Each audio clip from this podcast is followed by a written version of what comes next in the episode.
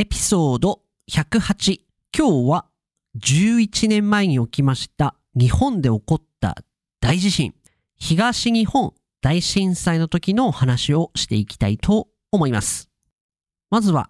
この放送を始める前に2011年、もう早いですね。11年前に地震で亡くなられた方がたくさんいらっしゃったので、その方々にご冥福をお祈りいたします。そんなわけで、えっ、ー、と、今日は普段とはちょっと雰囲気が違うポッドキャストにはなってしまいますけれども、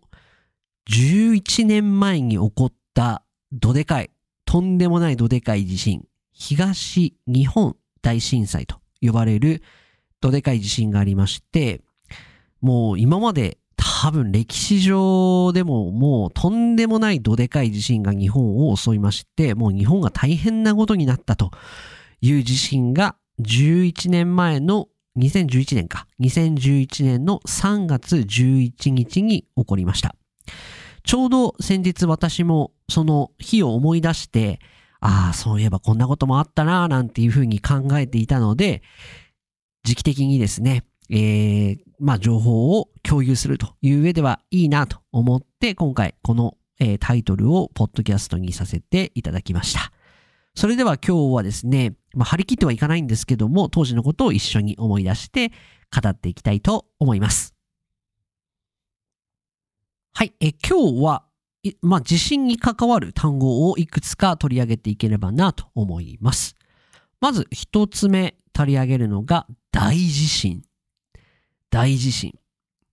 で、二つ目が震度なん？震度この後に通常は数字が来ますよね。震度1とか震度2っていう表現。この2つの表現について簡単に説明していきたいと思います。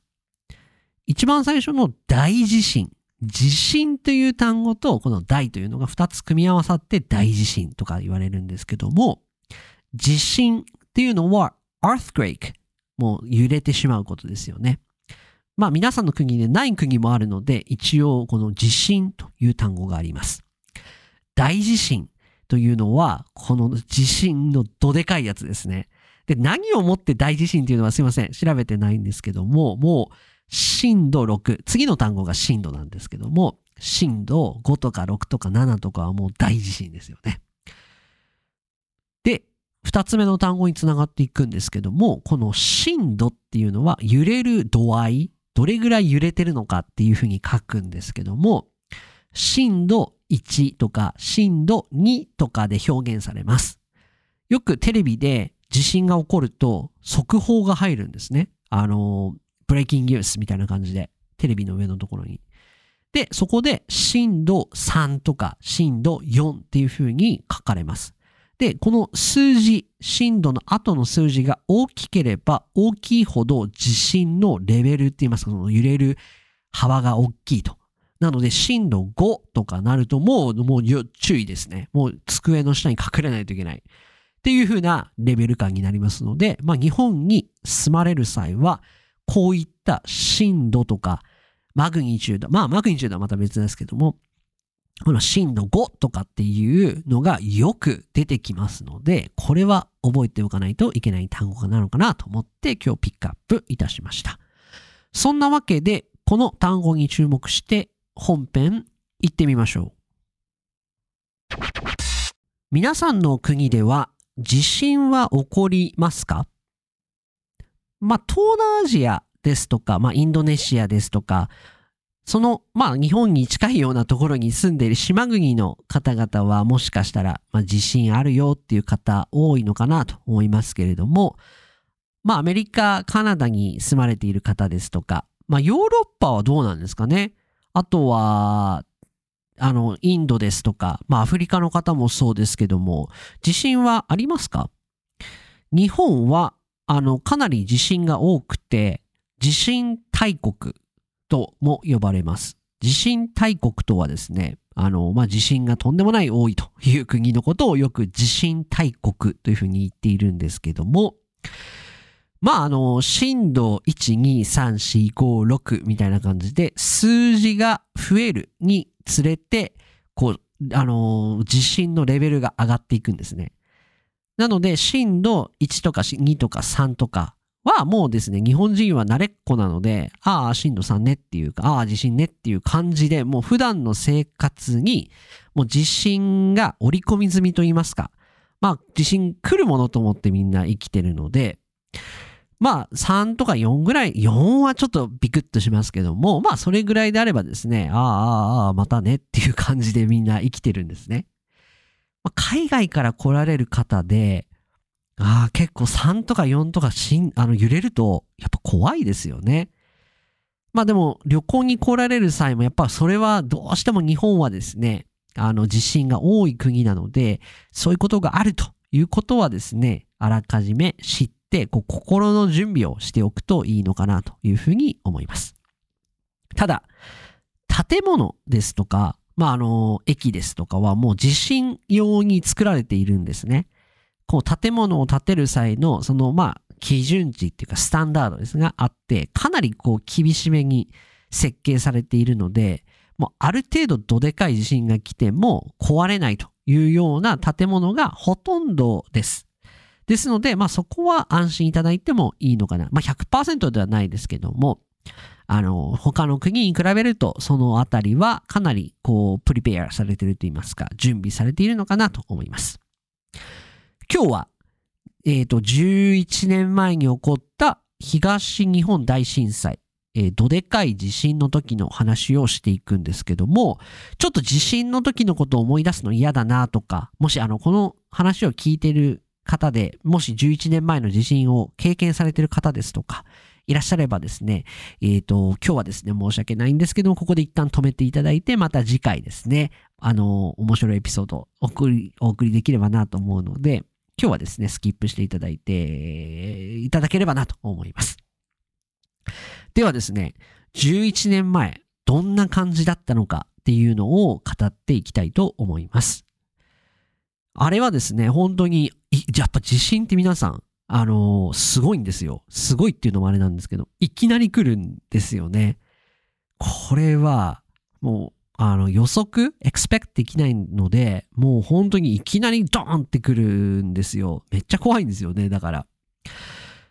3月11日の2時40何分 ?43 分だったかな ?43 分とか42分とかに、え、午後のですね、に地震が来たんですけども、私はちょうどカナダに留学する直前ですね。5月、えっ、ー、と何月だったかな ?6、5月とかに行く予定でも計画立ててて、その直前になんと、このどでかい地震が来ました。当時は、東京でまだ働いていました。不動産屋さんで。で、お客さんのところに、えー、行くときに、お客さんに契約書を渡さないといけなくて、不動産のですね。ちょうどお客さんの家の近くを歩いている時でした。あの、イヤホンで、当時、あの、オーディオテクニカのいい ヘッドホンみたいなの使って音楽をガンガンにかけてテンションをぶち上げていたんですね。多分、シンプルブランとか、Blink182 とか、そんなの聞いてたと思うんですけども、こう道を歩いていたら、立ちくらみがしました。あの感覚は今でも11年前ですけど、まだ覚えてるっていうことは相当やばかったんだと思います。立ちくらみがして、で、あ、やばい、倒れるって思ったんですね。で、その時に自分の体をチェック、なんですか、頭の中でチェックするんですよ。で、あれ？立ちくらみしてるって言うんですけども、あ、でも私の体が具合悪いんではないっていうのは一瞬で気づいたんですね。で、こう、道を、ストリートを歩いているんですけども、当然道はコンクリートでできている道なんですけども、その道がですね、非常にこう感、感、感覚、フィーリングが難しいんですけども、ぐにゃってこう曲がった感じがして、で、なんだこれと思って、で、イヤホン取ったら、もう世界が揺れてるんですよ。世界が揺れているっていうかですね、あのー、まあ、日本は来られた方いらっしゃればわかると思うんですけども、こう、電信柱、エレクトリックポールとか、このエレクトリックワイヤーが、まあ、やっぱりたくさんあるんですね。地中、あの、グラウンドに埋まってないので、それがですね、まあ今まで聞いたこともないような音で揺れてるんですね。ゴーって。で、まあ、震度なん6とか7だったのかな？東京も。まあ、それはですね、さすがに私も経験したことのない領域の大きさの地震で、もう、あ、これはやばいっていうのが一瞬で分かって恐怖につながっていきます。やはり上を、まあ、道だったので、まあ上から何か降ってくるってことはないんですけども、なんかこう、電線が切れてくるんじゃないかとか、もう電信柱、エレクトリックポールが倒れてくるんじゃないかっていうぐらい怖くて、もうなので、もう道の真ん中でもうどうすることもできなくて、とりあえず地震が終わるのを待つっていう感じだったんですね。で、えっ、ー、と、まあ一発目が来て、まあ結構長かったんですけども、ああ、やばかったね、みたいな感じで、周りにいる人と、いや、今のやばかったですね、みたいな話をして、まあでも終わったので、地震が止んだので、まあとりあえずお客さん家にダッシュで行って契約書を渡して、で、えっ、ー、と、やばいなと思って、一旦オフィスに帰ろうと思って、オフィスまで帰る時に、えっ、ー、と、電車で、えっ、ー、と、モノレールっていうのがありまして、これはもしかしたら今日の一言フレーズで出てる可能性あるんですけども、モノレールっていうのがあって、モノレールに乗って、またオフィスに向かって帰ったんですけども、またオフィス、そのモノレールに乗ってたら、2発目のどでかい地震が来まして、実はですね、2発ありまして、1発目が4時何分で、もう1発目が10分後ぐらいだったかな、10何分後ぐらいに、もう1発どでかいのが来たって、こう2発、2発来たんですね。で、2発目の時はそのモノレールと言われる、まあ電車みたいなものなんですけども、に乗ってて、駅にこう到着してる時に2発目が来て、まあ、電車の、電車そのモノレールの中だったので、まあモノレールがある程度こう、ショックを吸収してくれるようにできてますので、あの、全然大丈夫だったんですけども、そのプラットフォーム、駅のプラットフォームにベンディングマシーンが、まあジュースとか、まああのドリンクを買うベンディングマシーンが日本はよく置いてあります。あまあ、あの、喉乾いた時に買えるように。そのベンディングマシーンがもう大変なことになってて、ぐるぐる回ってるんですよ、床で。そんなの見たことなくて、これはやばいみたいな感じで思ったのを覚えてます。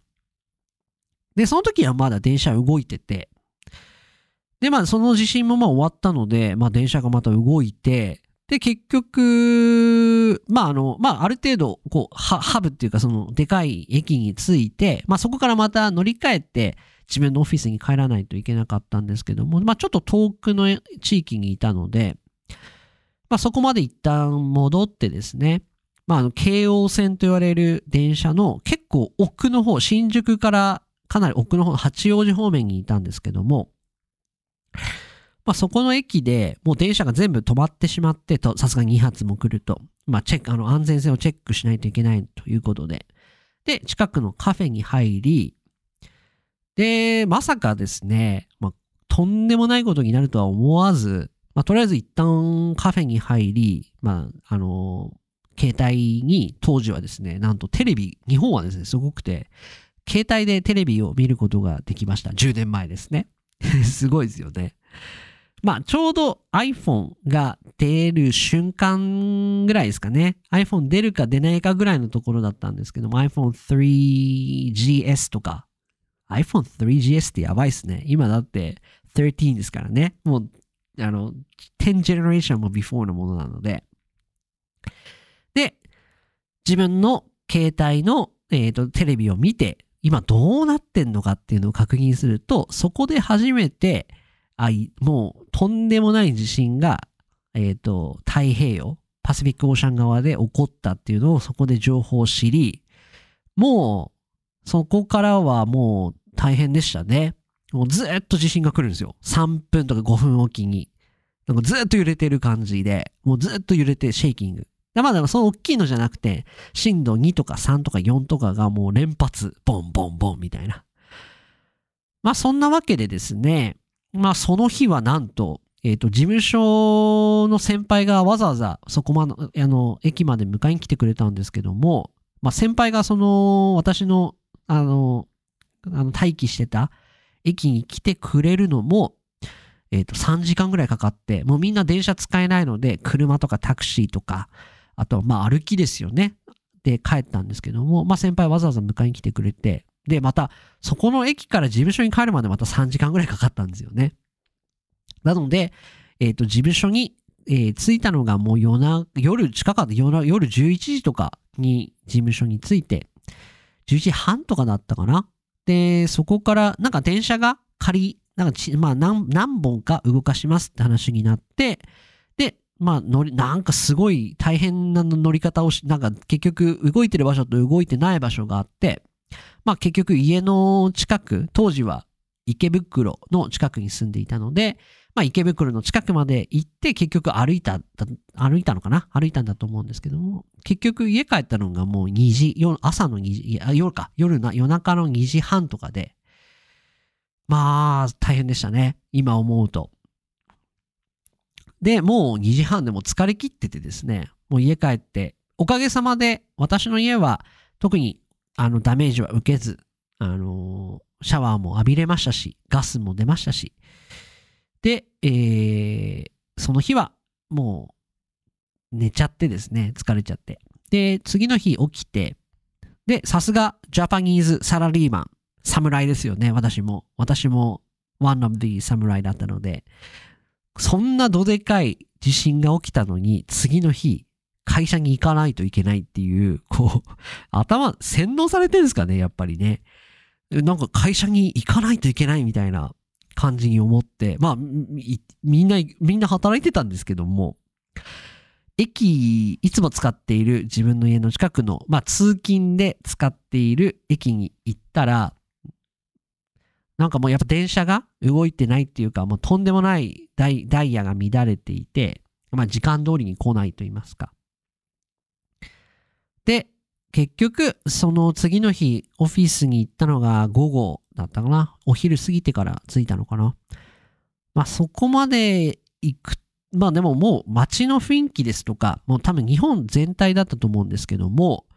もう雰囲気が違うんですよ、普段と。全く雰囲気が違って、もう空気感でもうあこんな空気変わるんだぐらい変わってて、もうドヨーンとしてて暗い感じですよね。もう、なんていうんですかね。あの、まあ、フューネルっていうか、もう、なんて言うんだろうな。なんとも言えない、ドヨーンとした感じが、実はこれ、この感じがですね、結構長く続いて、もう2、3週間ぐらいですかね。ずっと元気がないというか、まあ仕方ないですよね。で、テレビ、あのー、地上波、ローカル TV も、まあ基本的には全部国がもう全部、あの、管理しちゃって、あのー、全部国が、まあ地震専用の番組しかやらなくなってですね、もうな、いつテレビつけてもずっと地震の番組をやってるっていう、ここの辺はやっぱ日本もそういう国なんだなと思いました。なんかその、なんか危ない情報が国民に渡ったりとか、ならないようにもう放送とかそのメディアを全部、当時はやっぱりあの YouTube とか今みたいにですよ、あの Twitter でリアルな情報を発信して、まああったとは思うんですけども、今ぐらい、今よりはそんなにこうリアルな情報に触れる機会がまだそんなに多くなかったので、まあ次の日とかになって、まあ、あの、福島のニュークリアプラントが大変なことになってるっていうのが情報入ってきたりですとか、まあ、そんな感じでしたね、当時は。まあでも本当に、あのまあ東京でもこの感じ。でもなんか地震が揺れた範囲を見ると、まあ例えば秋田で地震があると、まあ大体秋田のその100キロ圏内とか200キロ圏内ぐらいしか揺れないんですけども、あの時の地震のこの揺れた範囲を見ると、とんでもない範囲で揺れてて、もう、びもう日本、日本の半分ぐらいが揺れてったとかいうぐらいの感じでしたよね。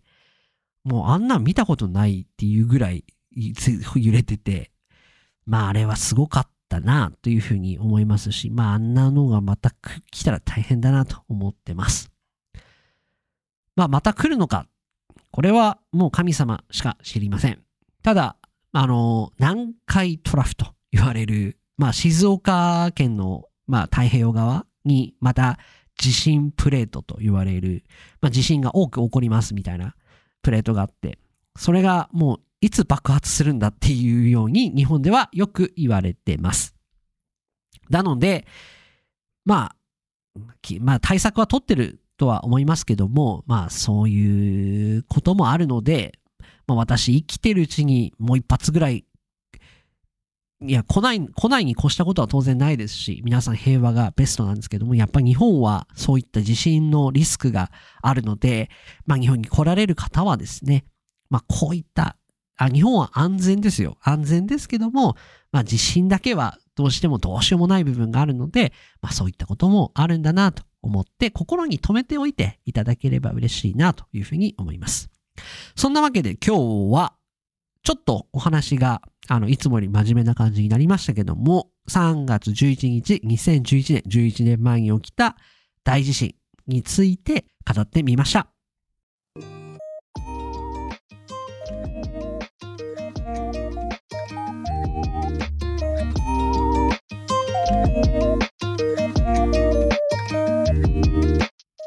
かがでございましたでしょうか？ちょっと地震の時の話なので暗い話にはなってしまいましたけれども、まあ、本当に日本が11年前の地震でどうなってたのか